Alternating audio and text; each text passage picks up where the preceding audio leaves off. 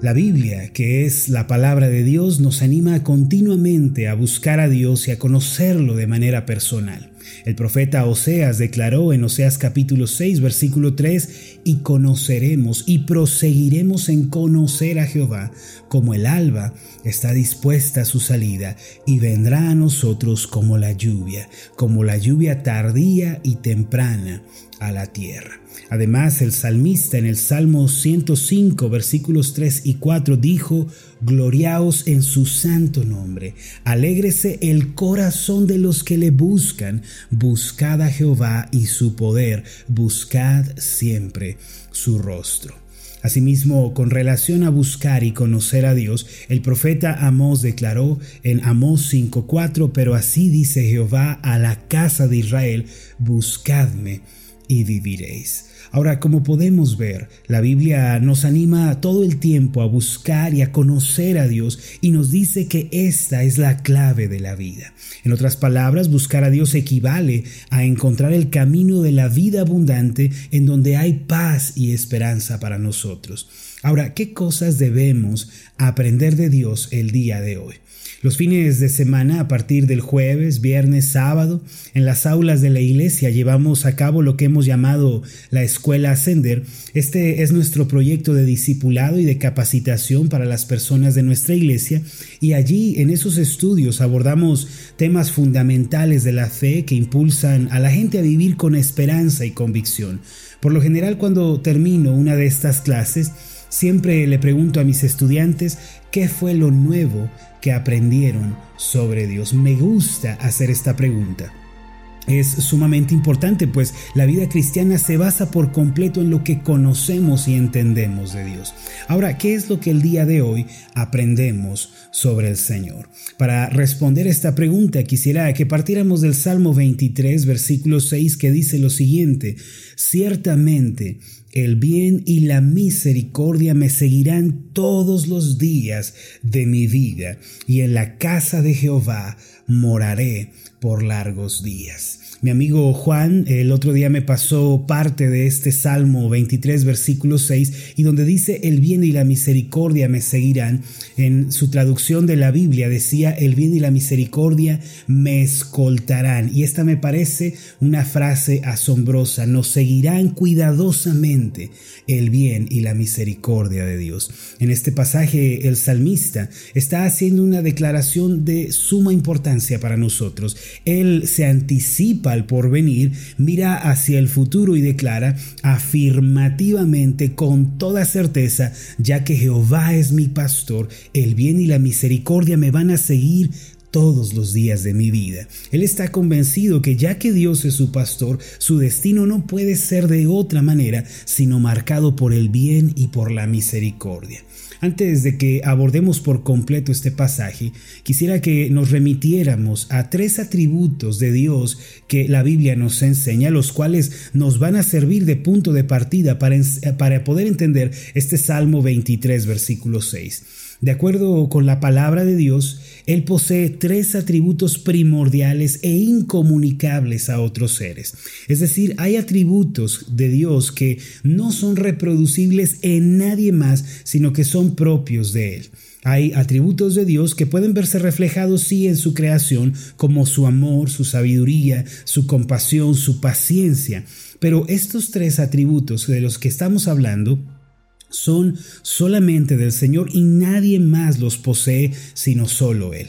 Ahora, la Biblia nos enseña que Dios es número uno, omnipotente, número dos, omnipresente y número tres, omnisciente. El Salmo 91, versículo 1 dice así, el que habita al abrigo del Altísimo morará bajo la sombra del omnipotente. Esta última palabra significa que Dios todo lo puede. Él es el todopoderoso, el todo suficiente. Además, la Biblia nos enseña de que Dios es omnipresente. Esto significa que Dios está presente en todo lugar, en toda plenitud. La palabra omni significa todo y la palabra presencia es que Él está presente en todo lugar. El profeta Jeremías declaró al respecto en Jeremías 23, versículo 24, Son palabras mismas del Señor, se ocultará alguno, dice Jehová, en escondrijos, que yo no lo vea. No lleno yo, dice Jehová, el cielo y la tierra.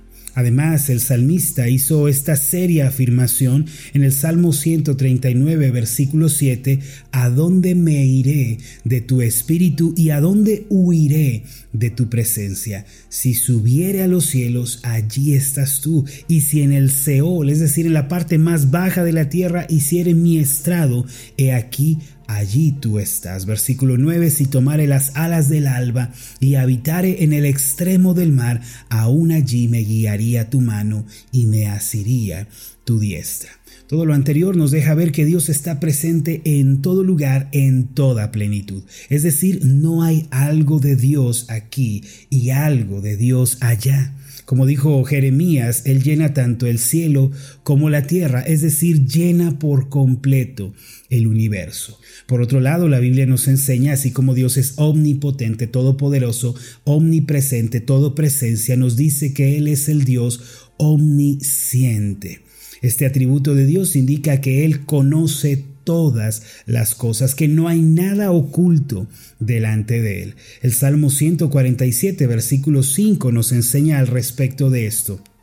Grande es el Señor nuestro, y de mucho poder, y su entendimiento es infinito. La grandeza de Dios aquí es equiparada con su sabiduría y su conocimiento infinitos. Es decir, Dios es grande porque su entendimiento también es grande. A su vez, el apóstol Juan nos enseñó lo siguiente en Primera de Juan capítulo 3 versículo 20, pues si nuestro corazón nos reprende, mayor que nuestro corazón es Dios y él sabe todas las cosas. A la luz de la palabra, Dios es todopoderoso, está en todo lugar y Él sabe todas las cosas. Él es omnipotente, omnisciente, omnipresente. Ahora, ¿por qué es tan importante renovar nuestro entendimiento acerca de quién es el Dios en el que hemos creído? ¿Por qué es tan importante que conozcamos estos atributos de la deidad y que nunca los olvidemos? Amados, solo cuando nuestra comprensión de Dios se amplía, se profundiza, es que podemos esperar verdadera transformación, renovación y cambios en nosotros. El cambio en la vida tiene lugar solo cuando conocemos al Dios de la Biblia y profundizamos en Él. Si no conocemos a Dios, nuestra fe se va a debilitar y caerá. Pero si nuestra comprensión de Él crece, los cambios han de manifestarse en nuestra vida. Además de esto, vamos a llegar a ser poseedores de una paz profunda y de un gozo indescriptible. Ahora, quiero que pensemos en este Dios todopoderoso, todo presente, todo consciente, pero quiero que sujetemos estos atributos y los encerremos en la maldad. Es decir, piense en un Dios así, todopoderoso, obviamente esto es hipotético, en eh, un Dios que es eh, todopoderoso, pero es también perverso, malo, injusto, amante de la maldad. Esa sería la peor de las noticias. No habría un lugar en donde pudiéramos escondernos de un Dios así, ni habría nada que pudiéramos hacer para evitar su maldad. Estaríamos eternamente perdidos. Ahora quiero que corrijamos lo anterior. En lugar de pensar en un Dios malo y perverso, Vamos a pensar en el Dios de la Biblia, el cual es todopoderoso, todo presente, todo consciente, y este Dios es absolutamente bueno. Bueno en gran manera, tal como lo describe su palabra en cientos de ocasiones. Voy a permitirme leer algunas de ellas para ustedes. Salmo 119, 68. Bueno eres tú y bienhechor, enséñame tus estatutos. Salmo 118, versículo 1. Alabada Jehová, porque Él es bueno, porque para siempre es su misericordia. El mismo Señor Jesús dijo que Dios es un buen Padre. En Mateo capítulo 7, versículos 9 al 11 está escrito, ¿Qué hombre hay de vosotros que si su hijo le pide pan, le dará una piedra? ¿O si le pide un pescado, le dará una serpiente? Pues si vosotros siendo malos sabéis dar buenas dádivas a vuestros hijos, cuánto más vuestro Padre que está en los cielos dará buenas cosas a los que le pidan. Mis amados, a la luz de la palabra, la omnipotencia, la omnipresencia y la omnisciencia de Dios están sujetas a la bondad, a su rectitud y su gran amor por su pueblo. Es por esta razón que el salmista podía decir, ciertamente el bien y la misericordia me seguirán todos los días de mi vida, y en la casa de Jehová moraré por largos días. Él, sabía que, ya que Dios es bueno, podía esperar cosas buenas de su Dios. El bien que él está mencionando aquí se refiere al bien en la vida, a recibir el favor, la ayuda, el sustento de Dios para la vida natural. La misericordia de la que él habla hace referencia a una buena comunión con él, gozando de su gracia y su luz en nuestros corazones. La conclusión a la que llega el salmista es muy lógica. Si Dios es bueno, si Él es todopoderoso, omnipresente, omnisciente, puedo esperar cosas buenas de Él a lo largo de mi vida. No hay razón para pensar que este Dios hará algo malo dirigido hacia mí. Todo lo que puedo esperar del Dios bienhechor son bendiciones y favores. Mis amados, debemos nosotros también llegar a esta conclusión. Debemos decir que el bien y la misericordia nos van a seguir y esta declaración no es infundada, tiene como base el carácter del Dios de la Biblia, un Dios bueno, un Dios sí todopoderoso, el que está en todo lugar, que lo llena todo y lo conoce todo, pero es bueno en gran manera. El Salmo 23 termina diciendo, y en la casa de Jehová moraré por largos días. Esta expresión era usada en el Antiguo Testamento para referirse a la eternidad. David tenía la certeza de que aunque partiera de esta tierra, aunque su cuerpo se debilitara, volviera al polvo, él se encontraría con Dios en la eternidad. Su destino eterno era junto al Señor. Y aquí cabe la pregunta, ¿está usted seguro de su destino eterno? ¿Ya creyó en Jesucristo como Señor y único Salvador para enfrentar la eternidad? Amados, tenemos que descansar en la bondad de Dios y debemos tener la esperanza de la vida eterna en nuestro corazón. Recuerden que el Dios de la Biblia es un Dios bueno, de modo que el día de hoy podemos esperar estas bendiciones de un Dios tan grande como el nuestro. Como cristianos debemos tener la certeza y la plena seguridad de quién es nuestro Dios. Podemos esperar el bien y la misericordia porque nuestro Dios es bueno. Vamos a orar. Padre Celestial, tú eres un Dios bueno en gran manera. Eres el Todopoderoso que está en todo lugar y tienes todo conocimiento. Alabamos y bendecimos tu nombre porque eres un Dios bueno, misericordioso, lento para la ira y grande en misericordia y verdad. Nos gozamos, Señor, porque estamos en tus manos, en manos de un Dios bueno y tenemos la certeza de que nada ha de faltarnos. Gracias Señor, en el nombre de Jesús. Amén y amén.